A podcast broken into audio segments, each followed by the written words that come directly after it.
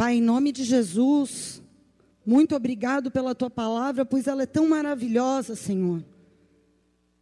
Dá-nos a compreensão, dá-nos a profundidade, dá-nos a medida exata daquilo que o Senhor tem para nós nessa noite, pois a tua palavra verdadeiramente é o pão para a nossa alma, é a água para o nosso espírito sedento. Aqui estamos nessa noite porque viemos ouvir a tua voz sobre todas as coisas que viemos fazer neste lugar.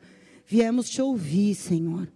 Precisamos de ti, precisamos desesperadamente ouvir a tua voz, porque quando a tua voz, Senhor, vem como o som de muitas águas, ela nos refrigera, ela nos devolve o ânimo, ela nos impulsiona a continuar, Senhor. Por isso, vem com teu rio de vida, como nós acabamos de declarar nessa canção. Vem com teu rio de vida sobre nós. Nos lava e nos levanta nessa noite pela tua palavra, em nome de Jesus. Amém. Aplauda o nome do Senhor.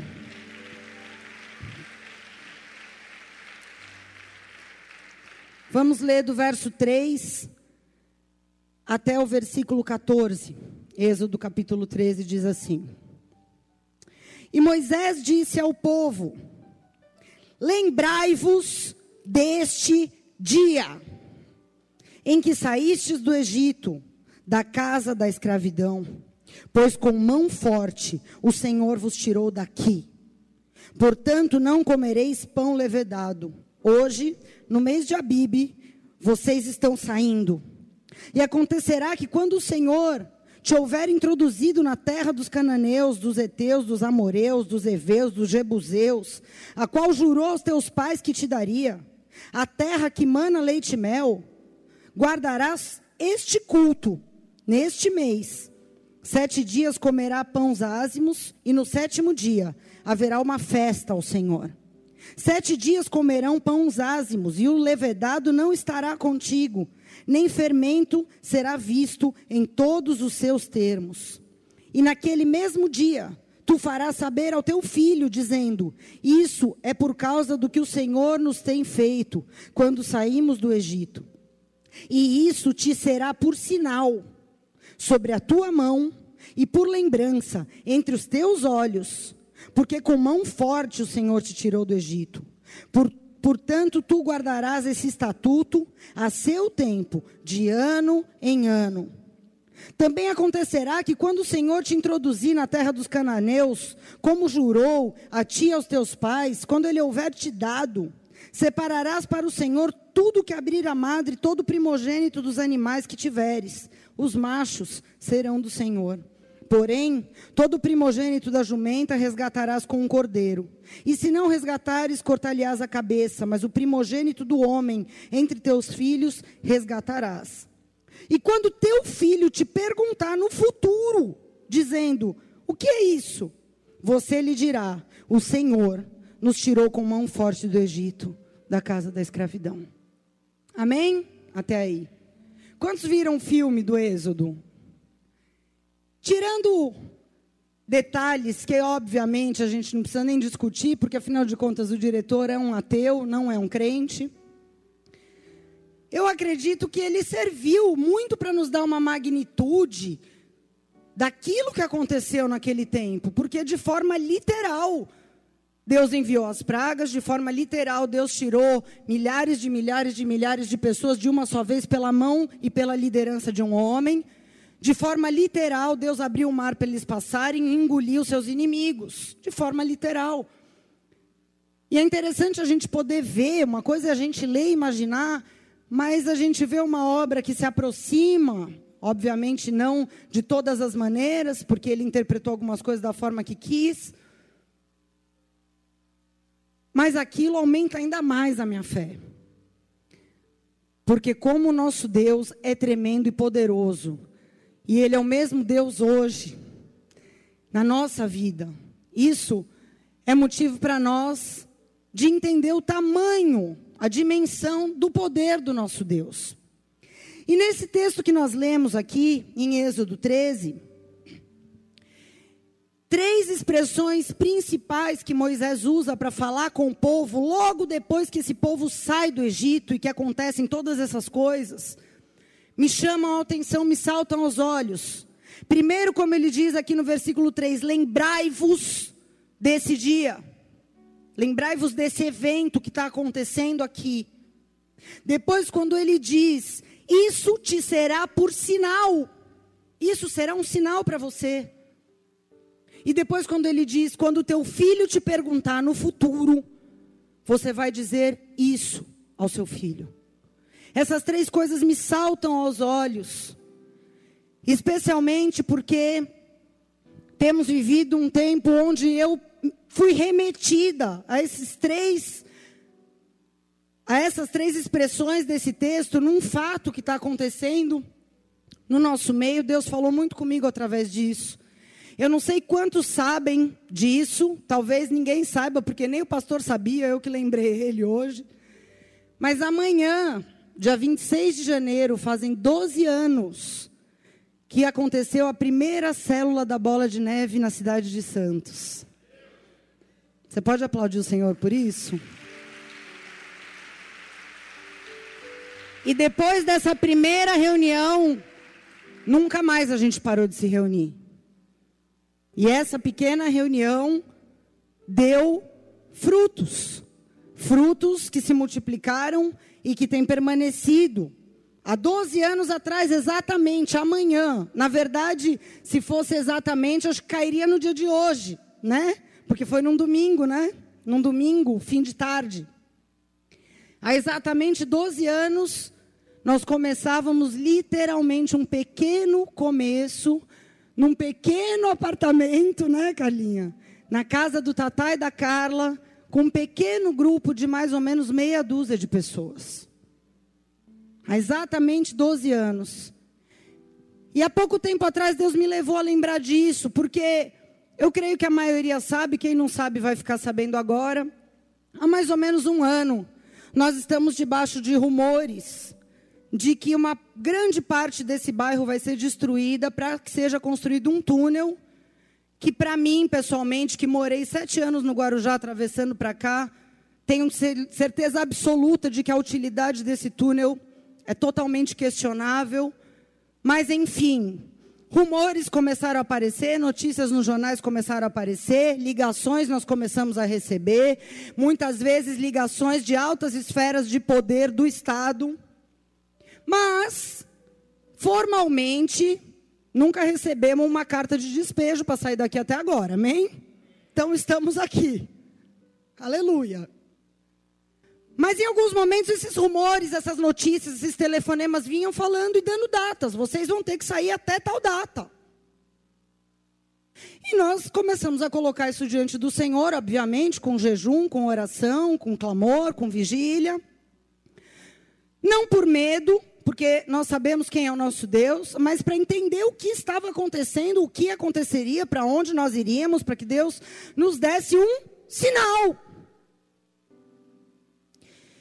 E, no entanto, um dia desses eu fiquei muito perplexa com essa história. Essa história me irritou, na verdade, profundamente, porque eu falei, não tem um propósito até o presente momento nisso, né? E comecei a orar e um dia eu na sacada da minha casa, tomando um café, o Espírito Santo me falou: olha para a direita. E eu olhei para a direita e vi o prédio onde a célula começou há 12 anos atrás, que é na minha rua. E Deus falou: Você não se lembra de onde vocês saíram? Você não se lembra tudo que eu fiz nesses 12 anos? E aquilo começou a encher meu coração. E eu senti no meu espírito de levar minha filha na rua Jurubatuba, num lugar onde a igreja foi formalmente inaugurada, mais ou menos um ano depois que a célula começou. Eu falei, filha, eu quero te levar num lugar. Aí a gente chegou lá, ela, mãe, que lugar é esse? Eu falei, quando entrar lá dentro eu vou te falar. Nós entramos ali, era um sábado à tarde, estavam reunidos os escoteiros, bandeirantes lá, que é a sede deles, a gente alugava aos domingos, não era a sede nossa, a gente alugava uma vez por semana, montava tudo, desmontava tudo, todo domingo. E nós chegamos lá e o lugar está idêntico, nada mudou, até as teias de aranha estão no mesmo lugar. E a velhinha veio, toda sorridente, me reconheceu, perguntou: Nossa, essa é sua filha? Porque eu estava grávida quando a gente saiu de lá, mas na verdade eu perdi a bebê daquela época. Ela não sabia que eu tinha perdido, achou que era a menina. Aí eu expliquei a história toda. E a Maria Eduarda me largou e foi andando e vendo aquele chão de terra batida, sem piso, sem cimento. Ela, mãe, o que está acontecendo? O que, que é aqui? Eu falei, filha, aqui é onde foi a primeira igreja. Ela só lembra, ela não lembra do canal 3. Para ela, a igreja é isso aqui. É essa mega estrutura, essas mega classinhas, esse, né, esse telão. É, Para ela, isso aqui é a igreja. Aí ela Mãe, como é que vocês faziam? Ela não acreditou. E aí eu contei a história desde o começo, que é o apartamento do tio Tatá, da tia Carlinha, contei todas as coisas para ela. E aí Deus me falou isso aqui, falou: "Isso é o sinal de vocês. Isso te será por sinal. Quando teu filho te perguntar e você se lembrar do que eu já fiz, ainda que eu não fale nada, isso já é o teu sinal. Porque o mesmo Deus que tirou a gente daquele apartamento, que levou a gente para aquele prédio precário na Jurubatuba, e que levou a gente para o Canal 3, e depois nos trouxe para cá, numa coisa que começou com seis pessoas, tirando ou não tirando a gente daqui, Ele não vai nos desamparar. Amém? Glória a Deus por isso.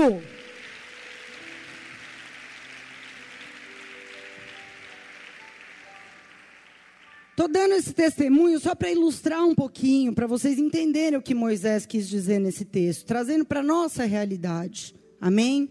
Por quê? O fato onde eu quero chegar é que as nossas lembranças, as nossas memórias, elas constituem a nossa história. Quando a gente quer saber a história da vida de uma pessoa, essa história só pode ser contada porque lembranças, memórias, ou de um povo, ou de uma pessoa, ou de uma família, de alguma forma elas foram registradas, ou por fotos, ou por pergaminhos, ou por DVDs, ou num livro de biografia. Todas as nossas memórias constituem a nossa história. E se eu não tenho memória, eu não tenho história. Se você encontrar com uma pessoa que perdeu totalmente a memória e sofre de amnésia total, no meio da rua, você nunca vai conseguir saber a história dela. Se ela não tem lembrança, se ela não tem memória de nada.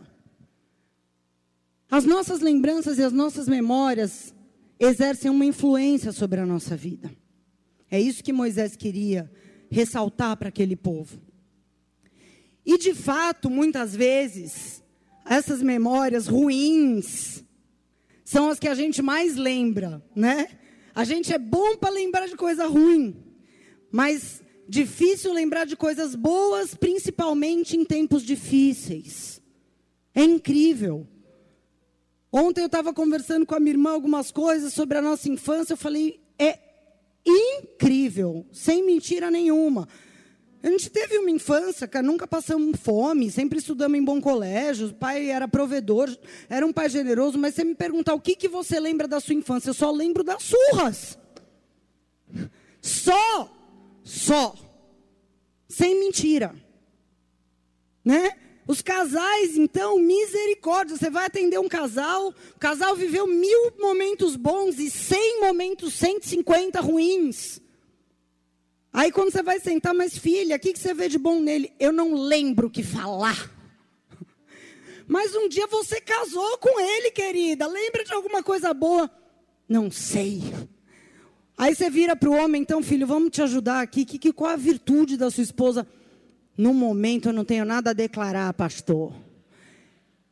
Não consegue lembrar. É claro que tem coisa boa, mas as memórias ruins elas marcam muito mais, né? Até com nossos amigos. Às vezes tem aquele amigo de infância. Você viveu um monte de coisa boa com a pessoa, um monte de coisa engraçada. Aí você fica 10 anos sem ver, quando você encontra, você fala: o cara me deve 100 mango até hoje desgraçado, não pagou o bolão da Copa de 94. Tipo assim, a gente é assim, cara.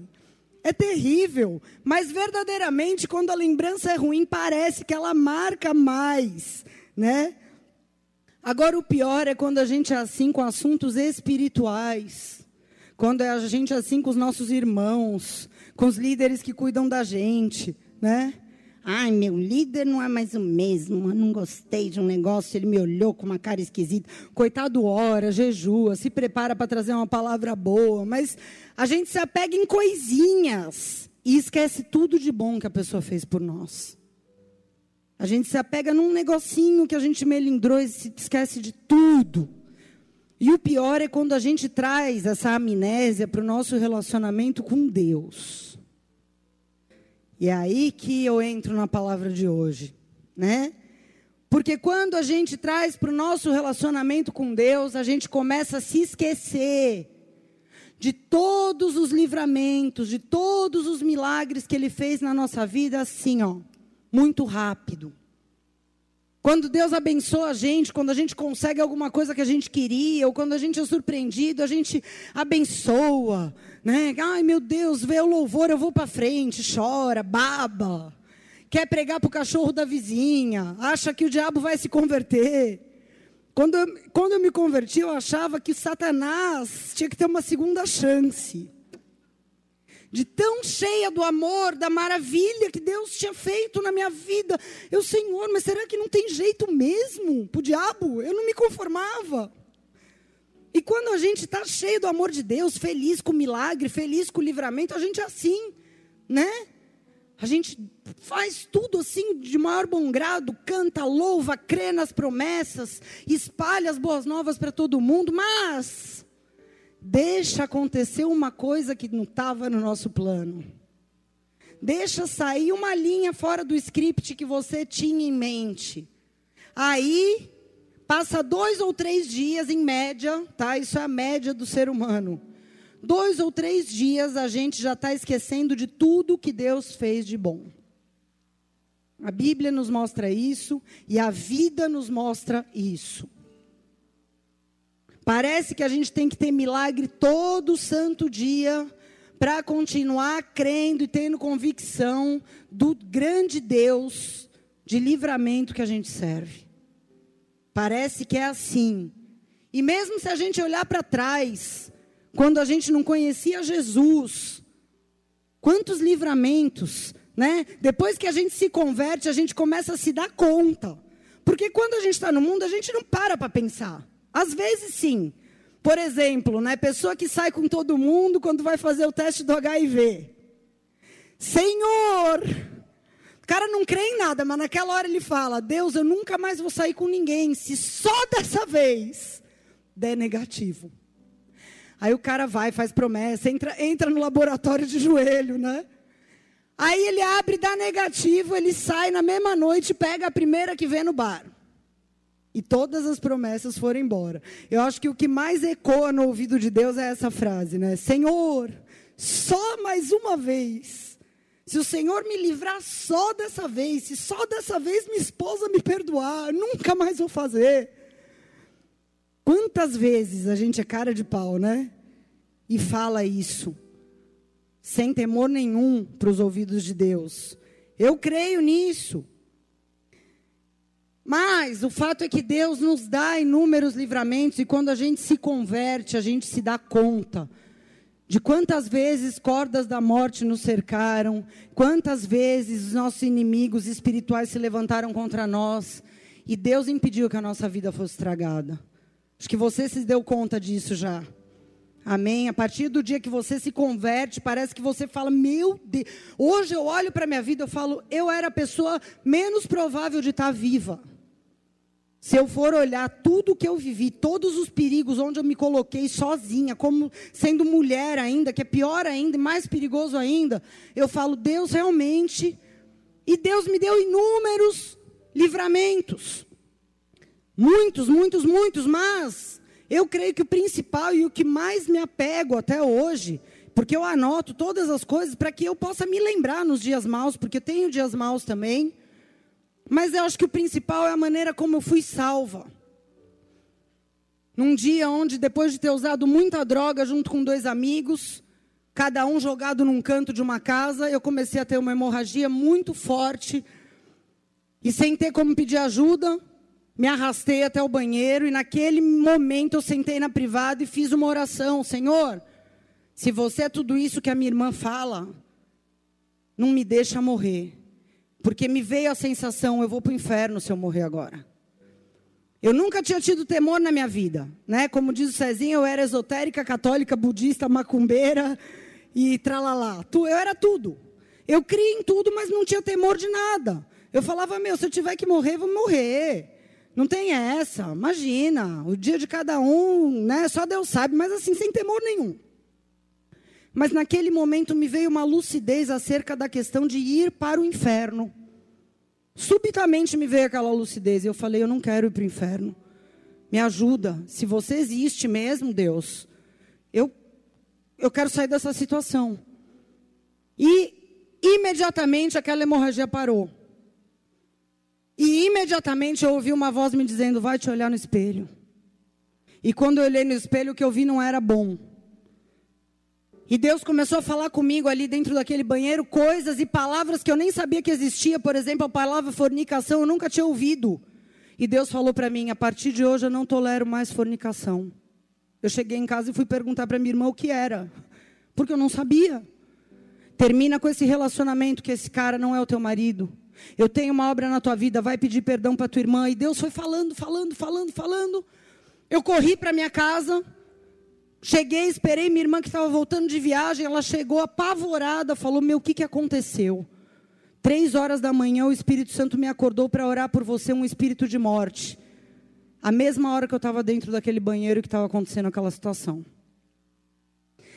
E então, aquele dia, eu fui para o culto, aceitei a Jesus. E na quinta-feira eu fui para o culto de novo, mais cheia de demônios ainda, né? Maria Madalena era eu. Não vou sentar lá na frente não com você. Deixa eu aqui atrás. Fiquei, minha irmã foi lá sentar como uma pessoa normal, eu como uma pessoa rebelde quis ficar sentada em pé do lado da porta, porque se eu ouvisse alguma coisa que eu não queria, eu já ia embora. E fiquei lá encostada, no fundo a igreja não estava cheia, então não tinha nenhum motivo para eu ficar lá, mas os atalaias também não me impediram, então eu fiquei. Cuidado, viu, atalaias? Não impeçam ninguém de nada. Porque às vezes a pessoa precisa ver um milagre de Deus, como eu vi aquele dia. E eu encostada ali, não era nenhum pastor do Bola de Neve, era um profeta que estava ali pregando, profetizando e falando. E eu comecei a pensar: nossa, que cara charlatão cristão, cara. Nossa, esses crentes são tudo idiota, estão acreditando em tudo que o cara fala. Meu Deus, que ridículo, como essas pessoas, meu, essas pessoas estão loucas, não sei o quê. Isso tudo ali na frente. Só que de repente ele começa a andar no corredor.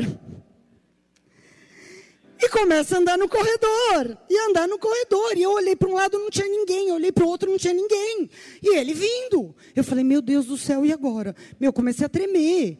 Falei, nossa, cara, esse cara não vai vir aqui em cima de mim, meu. Que vergonha. Pois ele chegou, apontou bem na minha cara e falou: Não duvide de um homem de Deus. Porque Deus fechou o teu caixão inúmeras vezes, porque Ele tem uma obra na tua vida.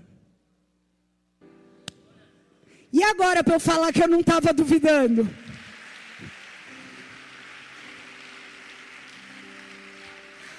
Ai, Jesus, que vergonha. Ele me denunciou o meu pensamento no microfone, cara. Nunca duvide de um homem de Deus. Eu, nossa! Não é que o cara é de Deus mesmo, né? E eu queria cavar um buraco e ir para o Japão. Mas, você sabe que eu encontrei ele agora, recentemente, nunca mais tinha visto ele, e falei: Olha, eu quero te falar que você profetizou na minha vida 12 anos atrás, e hoje eu sou uma pastora. E aquele dia que você profetizou era a segunda vez que eu pisava na igreja, eu ainda fumava, ainda bebia, ainda fazia tudo. E você falou que Deus tinha me livrado da morte, que de fato tinha mesmo várias vezes, fechado o meu caixão, foi a expressão que ele usou. Porque Deus tinha uma obra na minha vida e eu quero te contar pastor, que Deus fez essa obra, está fazendo, né? Então, isso é o que eu me apego. Nos dias piores, nos dias mais difíceis, nos dias que eu não ouço a voz de Deus, que eu leio a Bíblia e Deus não fala comigo, quando a porca aperta para o meu lado, e a porca aperta muito. Eu lembro desse dia aqui, que eu era ímpia, que eu não valia nada, e que Deus ouviu minha oração que eu fiz naquele banheiro imundo. E que Deus levantou um profeta, mesmo eu blasfemando na minha mente, para me confirmar, para falar: eu tenho algo contigo. Isso é o meu sinal, cara. Você deve ter o teu sinal. Ah, Deus nunca falou comigo assim, mas você tem o teu sinal. Você sabe o dia que Deus te chamou, você sabe como foi que Deus te atraiu, quem Deus usou. É assim comigo, é assim com você. Amém? Deus faz, Deus responde, Deus atende, a gente vai crescendo na fé, até que chegam as crises na nossa vida. E aí muitas vezes parece que a gente tem amnésia.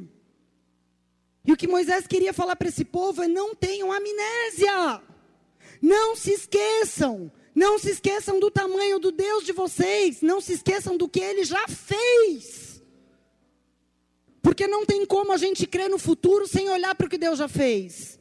Não tem como a gente crer no que ele vai fazer sem olhar para trás. Era isso que Moisés queria falar, e não é à toa que a Bíblia, de capa a capa, de Gênesis a Apocalipse, a Bíblia nos exorta. Lembra-te, lembra-te, lembra-te. Você vai encontrar várias vezes essa expressão: lembra-te, lembrai-vos.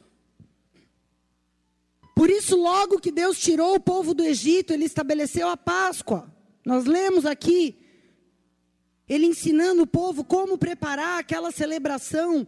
Para que que era essa celebração? Era só uma festa?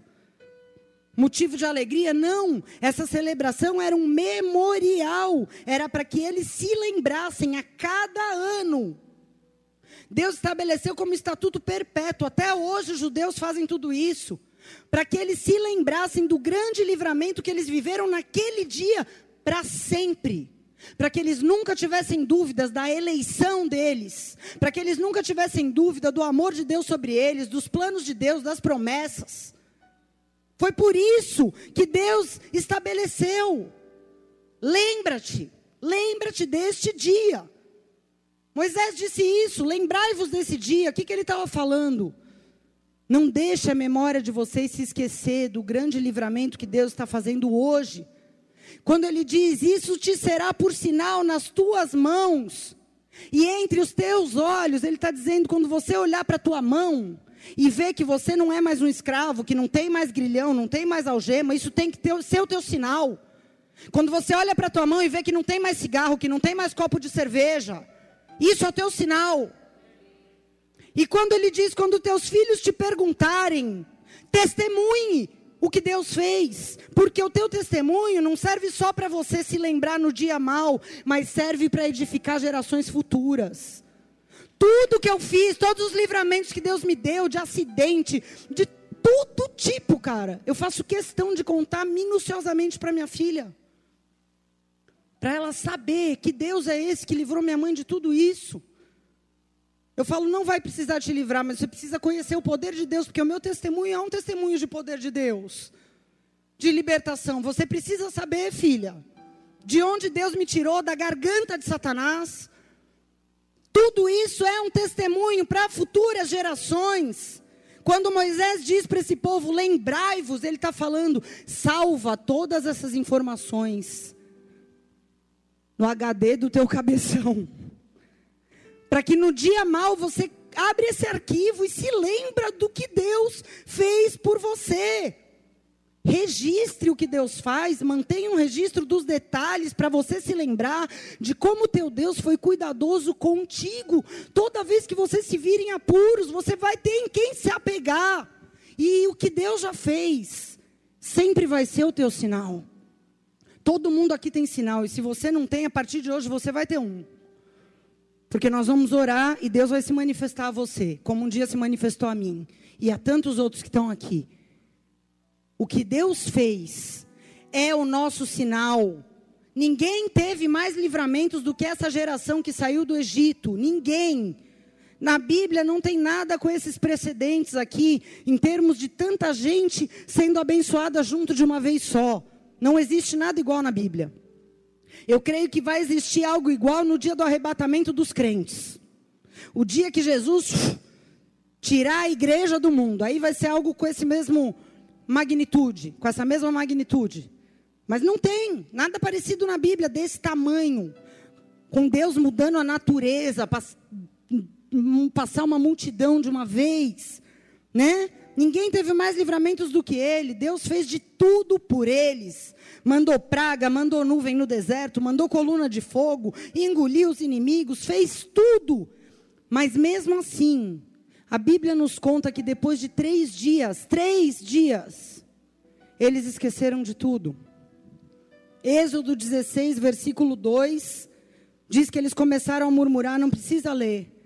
E na Bíblia, por, ordem cronológica, mostra que isso foi depois de três dias, depois de tudo isso que eles viveram. Meu Deus! O Salmo 106 também relata isso. Versículo 10. Deus os salvou da mão do adversário, os livrou do poder do inimigo, as águas cobriram seus adversários e não sobrou nenhum. Então, nesse momento, eles creram nas palavras de Deus e cantaram louvores. Mas, logo, muito cedo, eles se esqueceram das suas obras e não esperaram pelo seu conselho. Deixaram de ter esperança muito cedo. Eles deixaram de ter esperança e já se esqueceram do que Deus havia feito três dias antes. Agora, antes da gente criticar esse povo, a gente tem que fazer algumas perguntinhas para nós mesmos, né? Será que a gente tem se lembrado de todos os livramentos que Deus nos deu? Será que tudo que Deus já fez na tua vida está bem vivo no teu coração? Ou será que nos dias maus você tem dificuldade de se lembrar que Deus é bom com você? Será que, como esse povo, a gente crê e louva no momento que os nossos inimigos são lançados fora, mas quando vem a aflição, logo a gente se esquece do livramento e deixa de ter esperança. Deixa de ter esperança. Todo mundo aqui tem livramento para contar. Talvez tenha pessoas pensando: ah, não, você não conhece minha vida. Deus nunca fez nada, eu não tenho nada para lembrar. Deixa eu te ajudar um pouquinho. Como é que era a sua vida antes de você conhecer Jesus? De onde foi que Jesus te tirou? Ah, de lugar nenhum. Eu era uma pessoa boa. Posso te falar uma coisa? Mesmo que você não fizesse nada, se você não cria em Jesus Cristo, ele te tirou do inferno. E isso já é uma grande coisa. Tá? Ah, eu não fumava, não bebia, não saía. Mas se você não cria em Jesus Cristo, que é o único caminho, a verdade e a vida, ele tirou você do inferno no dia que você conheceu ele. E isso já é um grande livramento, porque é um livramento eterno. Amém? Pouco importa o que você fazia, se você não era salvo, ele já te salvou do inferno, tá? Mas tem muita gente que vivia um inferno na terra. Droga, álcool, vício, coisas que você olhava e falava: "Meu, sem chance, eu nunca vou conseguir parar". Já tentei várias vezes, não tem como, é impossível, como eu falava. Pessoas que não conseguiam ter uma vida pura, santa, viviam em promiscuidade, em adultério, em confusão sexual, não sabiam qual era a sua identidade sexual. Quantas pessoas têm visto Deus restaurar a identidade sexual? E isso não é cura gay, não. Isso é restauração de identidade. Não tem nada a ver com cura gay. Isso não existe. Porque isso não é doença. Isso é restauração de identidade. De pessoas. Quantas pessoas viviam debaixo de um espírito de depressão, de solidão, com vontade de se matar, de dar cabo na vida. Será que você consegue se lembrar de como você estava quando ele te chamou? E depois que ele te chamou, será que ele te livrou de mais alguma coisa? Fora as coisas que a gente não sabe, né? Como eu disse, tem coisa que a gente só vai saber na glória. Quer ver uma outra pergunta?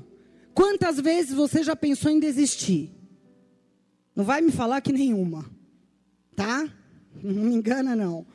Quantas vezes você ficou tão desanimado que você chegou a fazer seus cálculos para calcular se realmente valia a pena andar com Cristo? Ou se era melhor sair fora? Quantas vezes você ficou em dúvida até se Deus existia mesmo depois de caminhar com Ele? E o que, que aconteceu nesses momentos? Hã? Deus te dispensou, falou: você não serve para nada, sai daqui? Não. O Senhor te ouviu, te acolheu, te atraiu de volta. Tanto é que você está sentado aqui hoje e eu estou aqui pregando. Por quê? Porque Ele se compadeceu de você e te trouxe para perto E você não desistiu. Porque o Espírito Santo fez isso. Amém? Glória a Deus.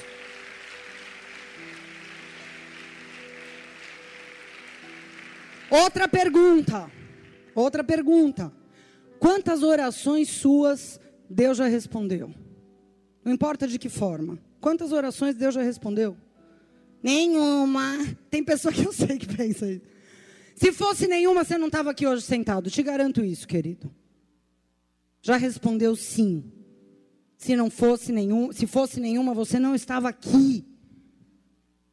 Então, todos nós temos lutas, todos nós temos defeito, mas nos piores dias a gente tem que se lembrar daquilo que Deus já fez. Nos meus piores dias eu me apego naquele dia lá, 2 de novembro de 2001, que Deus me salvou. Eu tenho que me apegar nisso, isso tem que ser o meu sinal, isso tem que ser o meu memorial. Eu tenho que me lembrar desse dia. Isso tem que ser por um sinal, porque aquele dia eu fui livre da servidão. A partir daquele dia, começou a estar entre os meus olhos, na minha mente, a lei do Senhor começou a entrar. As palavras de Deus começaram a vir. E nós temos que nos lembrar, porque não está fácil para ninguém. A opressão só tem aumentado, a tendência, eu não quero te desanimar, mas a tendência é piorar. Porque a Bíblia diz que os dias são maus e que se não fosse por causa dos escolhidos, Deus está abreviando por causa dos escolhidos. Mas a nossa esperança não tem que estar tá nas coisas vão melhorar. A nossa esperança tem que estar tá nele.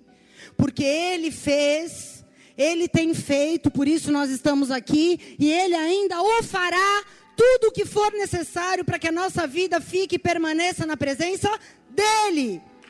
Se a nossa esperança morrer, nós morremos também.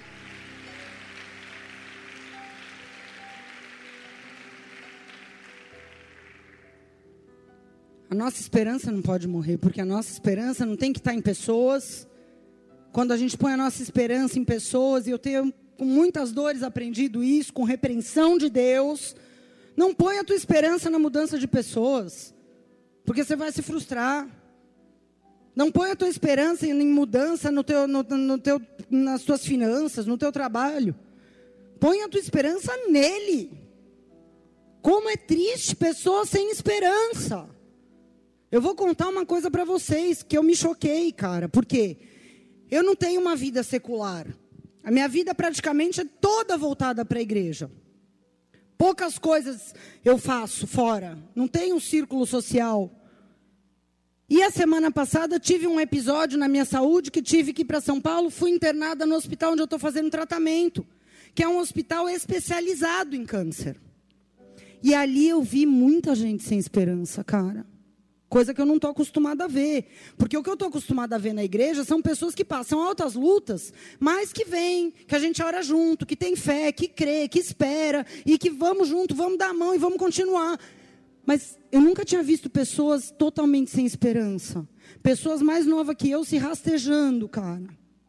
Teve uma hora que eu estava preenchendo um formulário, a irmã que estava comigo, e eu, a gente se assustou, porque saiu uma mulher de dentro de um consultório ela uivava, mas não era de dor física, era, você via que era de dor na alma.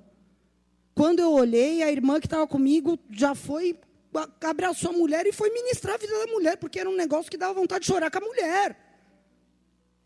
E aí eu olhei para aquilo tudo, eu falei, Jesus, o, o meu corpo pode estar tecnicamente nessa situação, mas a minha alma não está nisso. Nossa, graças a Deus que eu estava ali, fiquei três dias ali mais feliz, contando piada, rindo com as enfermeiras. Tipo assim, porque o meu espírito está em outra.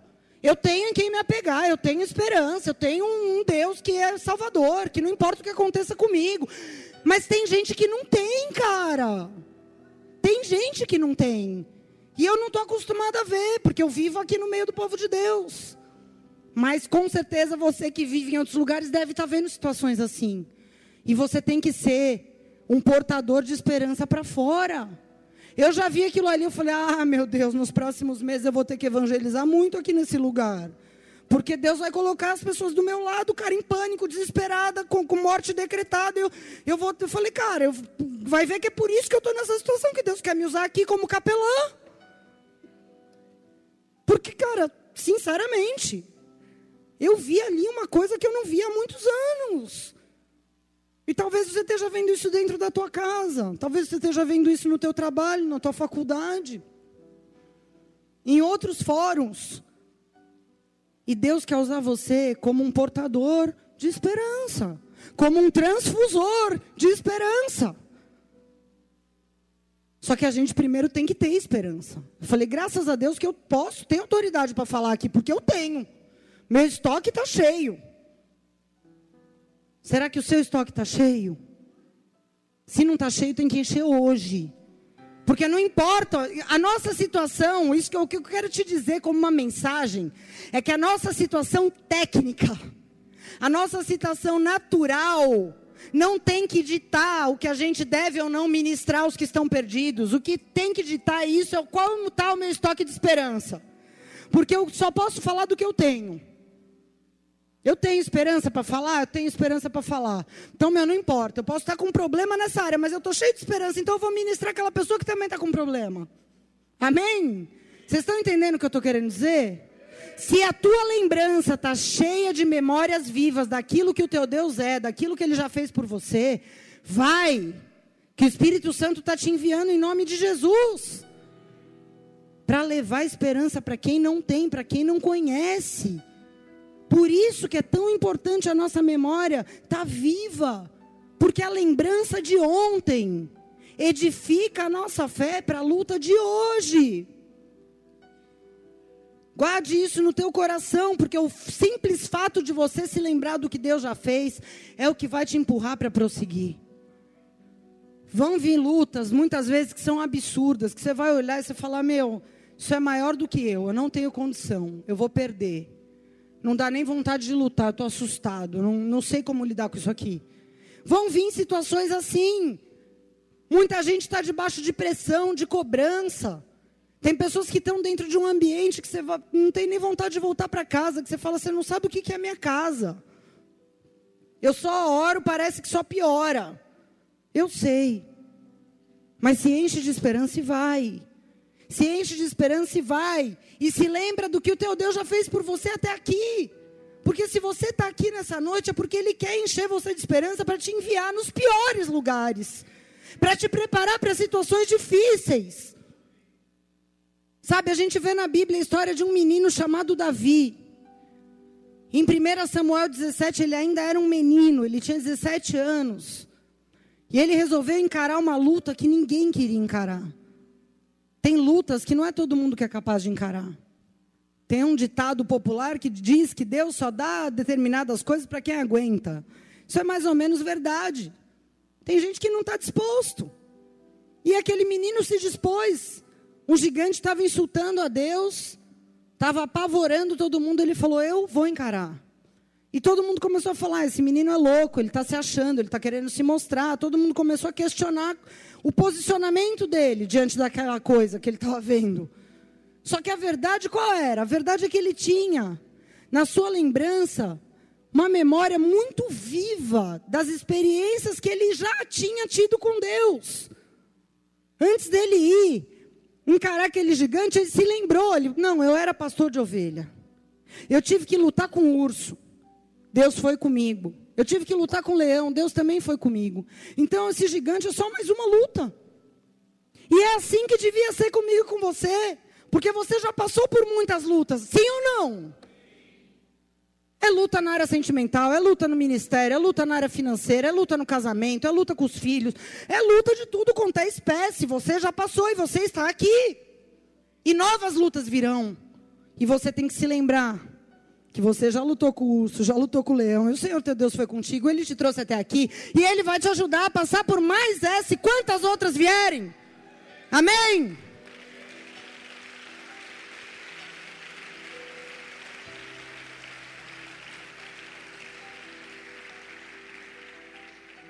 Uma outra coisa que esse tema me leva a lembrar é o livro da Bíblia que se chama Lamentações de Jeremias. Todo mundo conhece o profeta Jeremias, mas ele escreveu um livro que não era sobre profecia, era um livro para ele falar da dor que ele estava sentindo. É como se num dia que ele tivesse muito oprimido, muito angustiado, muito triste, porque ele era um homem normal, porque servos de Deus são pessoas normais que têm sentimentos. Ele começou a escrever. Ele só via assolação, só via destruição, só via as famílias perdendo tudo, as mães sendo separadas dos seus filhos. Uma desgraça. Mas num determinado momento da sua lamentação, ele diz o seguinte: Lamentações 3, versículo 21. Sabe o que ele diz? Eu quero trazer à memória aquilo que me dá esperança. Em outras palavras, sabe o que, ele estava dizendo? Eu estou vendo morte, eu estou vendo destruição, eu estou vendo má notícia, eu estou vendo angústia, mas eu não quero olhar para isso. Sabe o que, que eu quero? Eu quero mesmo é trazer a minha memória, eu quero mesmo é me lembrar daquilo que me dá esperança.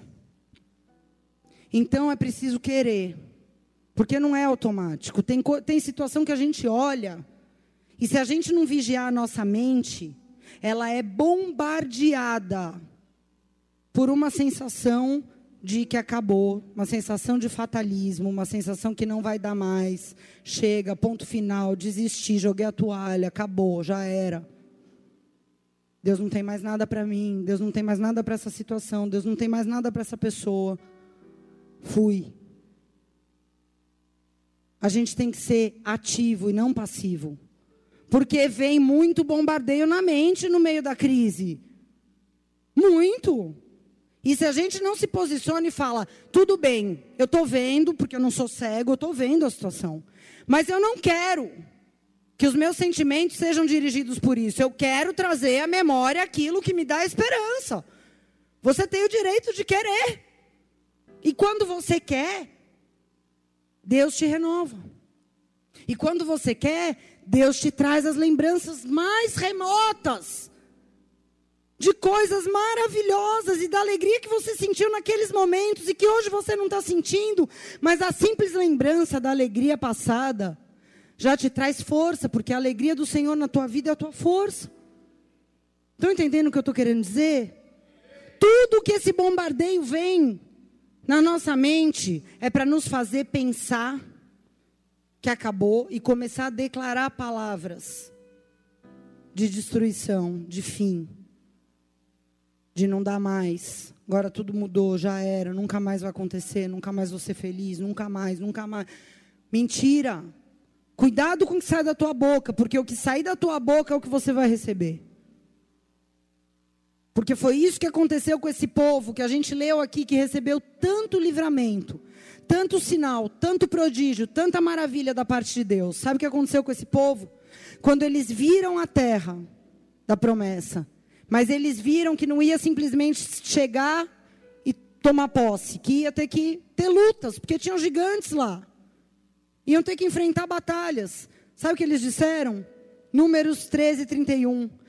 Não poderemos subir contra aquele povo que está na terra, porque eles são muito mais fortes do que nós. Em outras palavras, eles disseram: não vamos tentar, sem chance, nós vamos ser esmagados. E sabe o que aconteceu com esses que perderam a esperança? Morreram, um por um. A Bíblia diz isso. Eles morreram e nunca entraram e nunca viveram, porque não tiveram esperança suficiente para viver aquilo. Quem viveu aquilo? Foram os outros que disseram outra coisa. Eles viram a mesma coisa. Mas uns disseram, não vai dar. Outros disseram, vai dar. Porque o Senhor prometeu, certamente nós tomaremos posse dessa terra. Não vai ser fácil. Não vai ser só chegar e tomar posse, vai ter lutas, mas certamente prevaleceremos. Eles disseram isso, Josué e Caleb, eles viveram isso. Então você vai dizer aquilo que você vai viver. Você vai crer naquilo que a tua boca está falando, porque a boca fala do que o coração está cheio. Se o teu coração está cheio de derrota, de fatalismo, de morte, é o que você vai falar e é o que você vai viver. Se você já andou dizendo coisas, recolha. Ore a Deus e fala: Senhor, eu quero recolher essas palavras de maldição que eu lancei contra a minha vida, que eu lancei contra pessoas, que eu lancei contra situações, porque eu quero viver tudo tudo que o Senhor prometeu. Tudo que o Senhor prometeu. Amém? Com tudo isso, o que, que Deus está querendo falar para nós nessa noite? Deus está querendo dizer algumas coisas. Ele está querendo dizer o seguinte: vocês vão viver situações críticas. Vocês vão viver situações piores do que vocês acham que podem suportar. Vocês vão viver, sim, coisas que você vai olhar e na, pela ótica natural não vai ter jeito. Mas, ainda assim, vocês têm que crer que eu tenho e farei algo por vocês, porque eu sou o mesmo que os trouxe a esse lugar. Amém? Aplauda o nome do Senhor.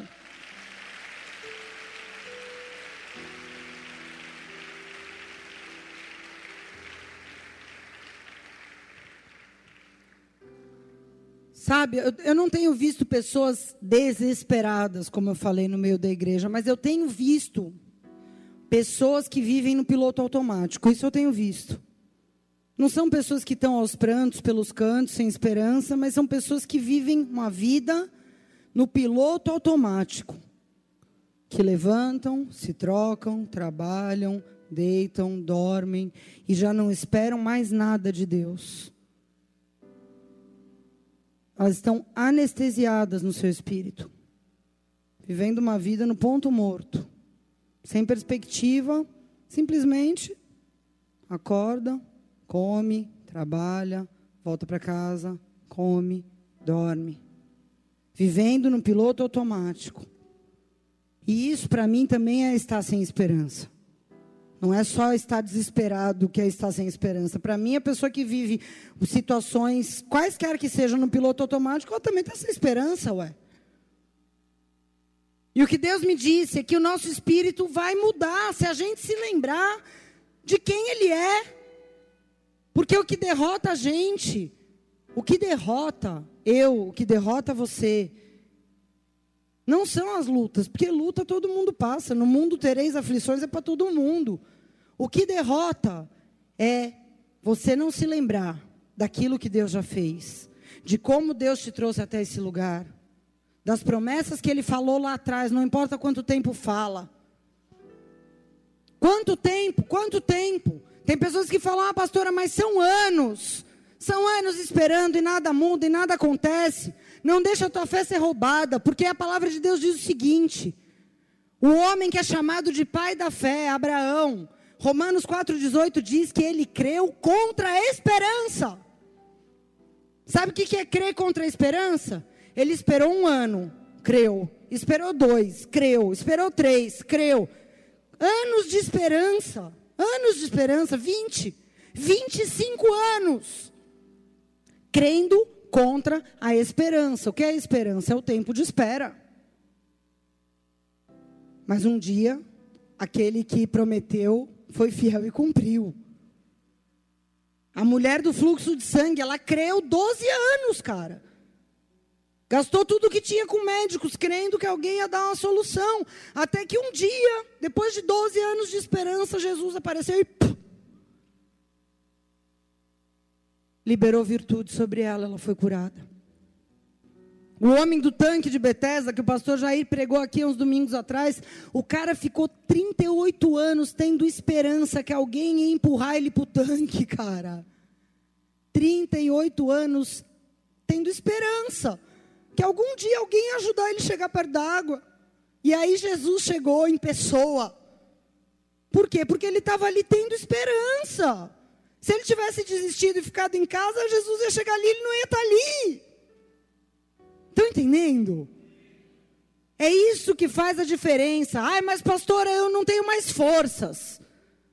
Se você não tem mais forças, à medida que você se lembrar de quem Deus é, sobrenaturalmente suas forças vão ser renovadas.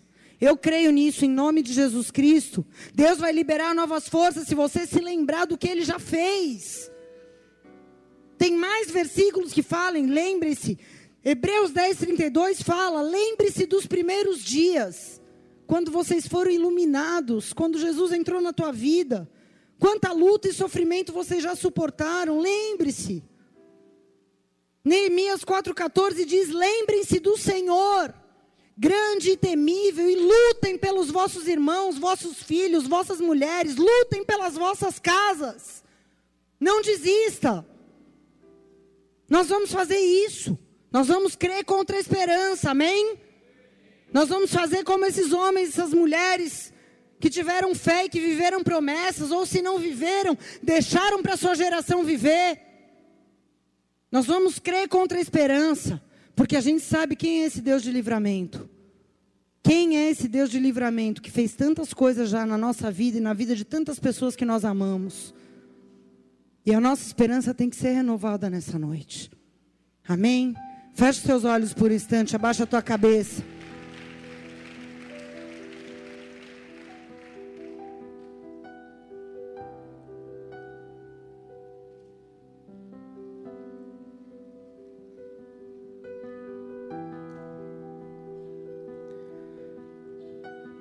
Em Romanos capítulo 5,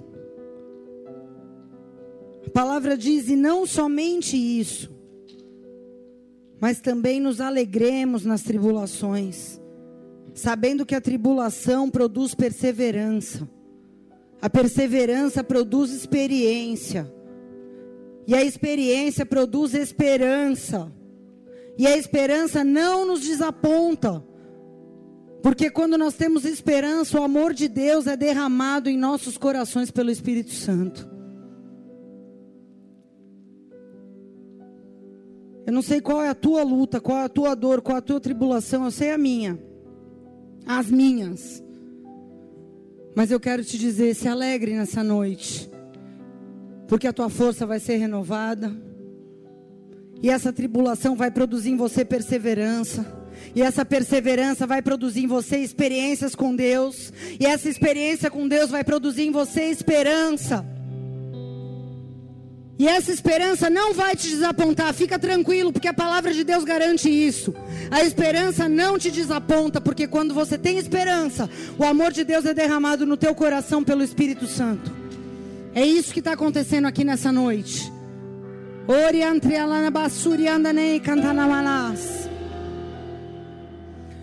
Eu queria orar primeiramente pelas pessoas que estão nos visitando nessa noite. Talvez você diga, eu não sei como eu vim parar aqui, eu estou aqui pela primeira vez, eu não vejo que eu tenho experiências com Deus.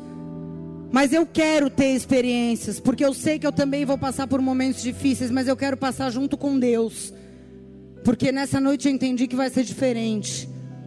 Ou se você estava afastado, apostatado da fé, e se você quer renovar a tua aliança com Deus também. Eu queria poder orar por você. Você que tem esse desejo no seu coração, ainda que você esteja nos visitando. Levanta a tua mão direita no teu lugar que eu quero te ajudar a fazer essa oração. Deus quer tocar o teu coração, Ele quer renovar a tua força. Não importa qual a tua condição, Deus quer liberar algo novo sobre você nessa noite, uma experiência nova, Ele vai te marcar. Ou, oh, você que levantou a tua mão, Diga assim comigo, Senhor Jesus. Senhor Jesus nessa noite. Nesta noite. Eu quero entregar minha vida. Eu quero entregar a minha vida. Em tuas mãos. Em tuas mãos. Porque eu sei. Porque eu sei. Que o Senhor conhece. o Senhor conhece. As minhas lutas. As minhas lutas. Os meus sentimentos. Os meus sentimentos a minha história. A minha história. E a partir de hoje. A partir de hoje. Eu quero escrever uma nova história. Eu quero escrever uma nova história. Eu quero escrever uma história. Eu quero escrever uma história. De experiências contigo. De experiências contigo. Porque eu quero conhecer. Eu quero conhecer. Quem é esse Deus de livramento? Quem é esse Deus de livramento? Sobre quem eu ouvi nessa noite. Sobre quem eu ouvi esta noite. Coloca no meu coração. Coloca no meu coração. A esperança. Para passar. Passar. Por tudo que eu tiver que passar. Por tudo que eu tiver que passar. A partir de hoje. A partir de hoje. De mãos dadas contigo. Mãos dadas contigo. Em nome de Jesus. Em nome de Jesus. Continua de mão levantada, eu quero orar por você. Pai querido e amado, em nome de Jesus Cristo, eu quero te louvar por cada um desses homens e dessas mulheres tão preciosos, que eu não conheço ainda, Pai, mas que eu sei que o Senhor conhece, que o Senhor ama profundamente. E eu quero orar para que o teu amor seja derramado nos seus corações, pelo Espírito Santo, como disse a tua palavra agora. E que a partir de hoje eles tenham experiências contigo E essa experiência os leve a ter uma nova esperança no Senhor a cada manhã. Que o Senhor possa perdoar os seus pecados, possa renovar sobre eles a tua misericórdia. E possa dar a eles a oportunidade de escrever uma nova história. A partir dessa noite, como igreja, nós os abençoamos. Em nome de Jesus Cristo.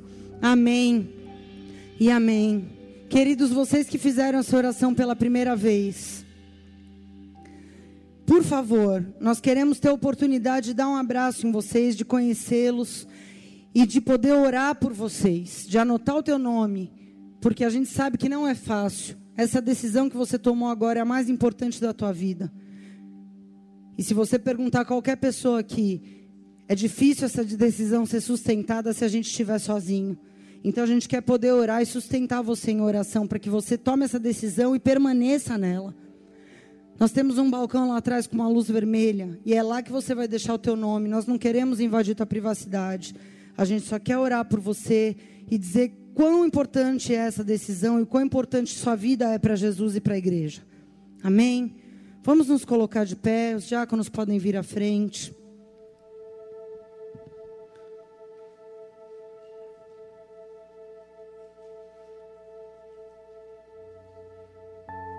Nós vamos dentro desse mesmo espírito, debaixo dessa palavra, ministrar a ceia do Senhor nesse momento.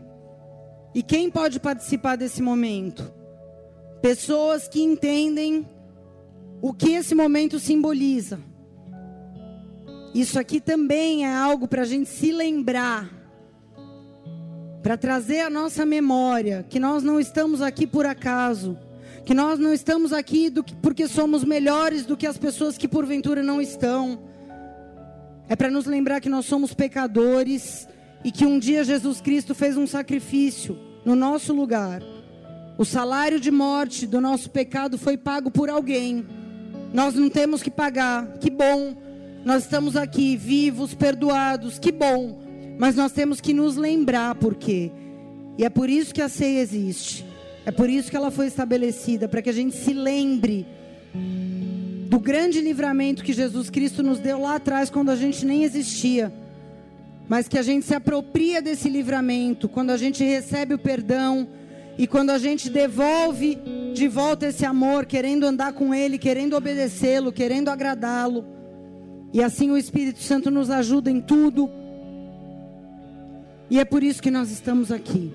Se você tem esse entendimento, se isso para você não é uma coisa sem importância, se você tem arrependimento no seu coração dos seus pecados, você pode participar. Amém? Nós vamos orar por esses elementos. Estenda as mãos para cá. Pai querido e amado, eis aqui, Senhor, esses elementos que são símbolos, que são memoriais, que são lembranças de tão grande salvação que o Senhor derramou sobre cada um de nós na cruz do Calvário um dia, Pai.